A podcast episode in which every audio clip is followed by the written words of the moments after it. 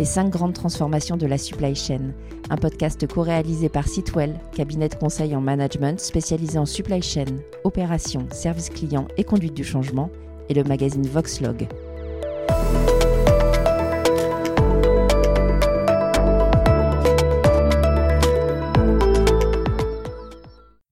Que les contraintes soient sociétales, politiques, réglementaires ou économiques, la durabilité est aujourd'hui un thème central de notre secteur. Logisticiens, chargeurs, transporteurs sont nombreux à réfléchir et vouloir agir en faveur du développement durable. Pour Cordon Group, acteur de l'économie circulaire appliquée à l'électronique, de multiples solutions existent et naîtront demain autour de la supply chain. Explication avec Olivier de Rugy, directeur des opérations et du commerce de l'entreprise. Olivier, bonjour. Bonjour. Alors, est-ce que vous pouvez nous présenter en préambule Cordon Group et nous expliquer un peu sa raison d'être, son ADN Donc Cordon Group a été fondé il y a 33 ans par Serge Cordon, son actuel PDG. En France puis à l'international, on est en Europe et en, Amérique du Sud. On a toujours eu pour vocation, depuis le début, à prolonger la vie des produits électroniques en les réparant, les rénovant. Donc on a commencé par le Minitel, on a élargi le, scope toujours dans le domaine des télécommunications. Et maintenant, on étend à peu près tous les produits euh, électroniques, donc en réparation, rénovation, toute la logistique euh, associée, les services. Et par euh, croissance externe, on fait aussi de la fabrication. L'ensemble de ces activités, on est en Europe, on est en Amérique du Sud, sont vraiment réalisées localement, donc dans le pays, dans la région, plus proche du consommateur. Alors, qu'est-ce que ça signifie pour vous, cette notion d'économie circulaire De quelle façon est-ce qu'elle est pensée? De quelle façon est-ce qu'elle est vécue euh, quotidiennement au sein du groupe? Quels sont un peu ces points clés concrètement? Comment ça se matérialise? Alors, l'économie circulaire, pour nous, euh, Cordon Group, c'est vraiment notre ADN. Donc, on a été euh, créé là-dessus. Notre PDG l'insuffle. Donc, c'est l'économie circulaire, c'est l'humain. C'est vraiment nos motivations principales, avec bien évidemment en focus bah, la satisfaction de nos clients et des clients de nos clients. Donc pour nous, cette économie circulaire, c'est un, une guideline, c'est vraiment ce qui nous guide. Donc l'économie circulaire, c'est vraiment du 360, c'est-à-dire que rien n'est à laisser au hasard. On commence par le transport, la supply, l'organisation. Ensuite, une fois qu'on a réceptionné les produits, c'est comment bien les orienter, comment réussir dans les process à être le plus efficace, le plus efficient et en réutilisant le maximum en boucle fermée. On est plus efficace du coup économiquement, on est plus efficace au niveau environnemental. Les deux sont vraiment systématiquement liés. Donc on est plus rapide, on en recycle plus, on ressort plus de produits et je dirais qu'en dernier lieu, on vient évacuer ce qu'on pourrait appeler des déchets, mais qui sont pour nous une manne, puisque ces déchets peuvent, dans un autre process, dans un autre bout du process, dans un process qui peut être même externe, resservir. Donc c'est notre rôle d'aller les valoriser au mieux en sortie, les recycler du mieux possible. Donc on est vraiment 360, la supply, le métier, c'est ça l'économie circulaire. L'économie circulaire, ce qui est primordial aussi, c'est l'amélioration continue. Il faut toujours avoir une recherche d'aller plus loin. On ne peut pas stagner dans l'économie circulaire. On a encore énormément de choses à faire. Nous, avec les armes qu'on a, les clients, on travaille vraiment en partenariat pour aller plus loin, tant que ça reste bien sûr économiquement viable pour l'ensemble de la filière vous écoutez, il y a quand même beaucoup, beaucoup d'avantages, voire que des avantages.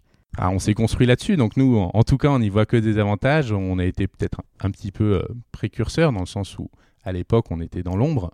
Maintenant, on est ravi puisqu'on est dans la lumière, c'est devenu à la mode, et on a un engouement de chacun qui, quelque part, euh, décuple les possibilités, décuple nos forces, et nous, on voit euh, quelque chose qui s'ouvre devant nous, et c'est vraiment fantastique. Alors, on, l'a vu en 2020 avec la promulgation de la loi euh, anti-gaspillage pour une économie circulaire. Les donneurs d'ordre, hein, vous le disiez, réfléchissent de plus en plus au réemploi de leurs produits. Est-ce que pour vous, on est vraiment entré concrètement dans une nouvelle phase, une phase de création de nouveaux circuits, de nouvelles organisations? Alors, on est rentré dans une nouvelle phase, oui. Je pense que ce n'est pas la phase finale, dans le sens où maintenant il y a une conscience collective, il y a des bonnes pratiques qui se mettent, donc la loi AGEC est vraiment une, très belle avancée. C'est un premier pas, il va falloir qu'on en fasse d'autres. C'est le collectif qui compte. Si on joue chacun de notre côté, euh, ça marchera pas jusqu'au bout. C'est vraiment tous ensemble. Et je pense qu'on sera jamais au bout en fait. C'est la pierre qui roule, on va toujours aller euh, de plus en plus loin. Et euh, bah, c'est important pour tous. Ce qui est très important aussi, c'est la conscience maintenant, si on prend un exemple, le, smartphone, c'est la réassurance. On achète un smartphone neuf, on achète un smartphone reconditionné. Il est très très important que le marché soit suffisamment normé pour que le consommateur, quand il achète un smartphone reconditionné, et je dirais, euh, enfin en tout cas pour nous, il doit avoir les mêmes garanties qu'un smartphone neuf. Au-delà de la garantie, de la durée de garantie, qui en plus tend à évoluer, mais il doit avoir la même réassurance et la même qualité de service derrière. Donc ça, c'est très très important, puisque là, les gens sont convaincus, et maintenant, il faut que toute la filière se mette à être à l'attendu, qualitatif, à l'attendu, tout, pour que le client final, lui, soit satisfait. Et c'est un engagement de sa part, c'est quelque part une prise de risque, mais ça ne devrait pas. Ça devrait être aussi sécurisé que l'achat d'un produit neuf. Alors Olivier, pour finir, est-ce que vous pouvez nous dire un peu avec qui vous travaillez en fait hein, au quotidien, qui sont vos clients et puis quels sont un peu les, les projets à court ou moyen terme? Bien évidemment. Donc tout d'abord, peut-être, je ne l'ai pas cité précédemment, mais Cordon Group, c'est 3000 collaborateurs. On a 27 sites bah, sur les pays que j'ai cités, donc avec une forte concentration en France. On est en Europe, on est en Amérique du Sud. On a beaucoup de projets d'étendre un petit peu tout ça, de faire grossir le nombre, de faire vivre de plus en plus euh, de monde et d'être le plus local possible. Nos clients, c'est les opérateurs de télécom, principalement, je dirais, euh, historiquement. Donc, euh, par exemple, en France, on a tous les opérateurs télécoms dans notre portefeuille client avec des partenariats de très très longue date. On travaille avec, que ce soit euh, en téléphonie, sur les box, sur la partie consumer avec le blanc, le brun. On travaille avec, je dirais, toutes les marques principales. Je ne vais pas les citer, il y en a il y en a beaucoup, beaucoup. Euh, on travaille aussi avec euh, les retailers, la grande distribution. On travaille avec les assureurs et on est vraiment voilà, au centre de cet écosystème de tous nos clients. Puisque si on prend l'exemple d'un téléphone euh, mobile, hein, il y a déjà le client final qui n'a pas son téléphone, qui l'attend. Il l'a probablement acheté chez un opérateur, un retailer. Donc il y a quelqu'un qui a un intérêt à ce que le téléphone soit réparé vite et correctement pour que son client soit satisfait. On est quand même sur du service après-vente.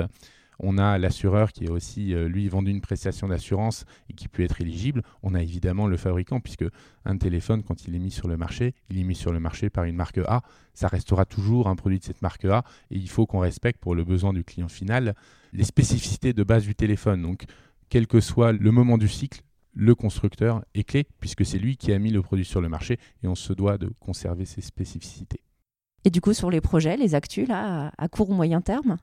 Ah, on cherche toujours à aller plus loin sur des nouveaux produits. On attend les, produits de demain. Donc, euh, si je peux vous donner un petit exemple, on, s'est lancé dans la réparation des batteries. Euh, c'est un phénomène, je dirais même sociétal. Il y en a de plus en plus, il y en a partout. Euh. donc là, on, s'est lancé, on a validé les process, on les a fait valider d'ailleurs. On ne les a pas validés nous, c'est validé par des professionnels du secteur. Quelques clients nous ont fait confiance. On démarre les process. Donc dans la mobilité urbaine, sur les trottinettes, les vélos à assistance électrique pour pouvoir, je dirais, valider notre industrialisation et à partir de début 2023, très fortement euh, étendre cette activité qui pour nous, euh, il y a un marché, il y a un besoin et il y a des amoncellements de batteries à réparer un petit peu partout euh, dans le monde. Donc là, il y a vraiment quelque chose à faire. On suivra ça de près alors. Merci beaucoup Olivier. Merci. Au revoir. Au revoir.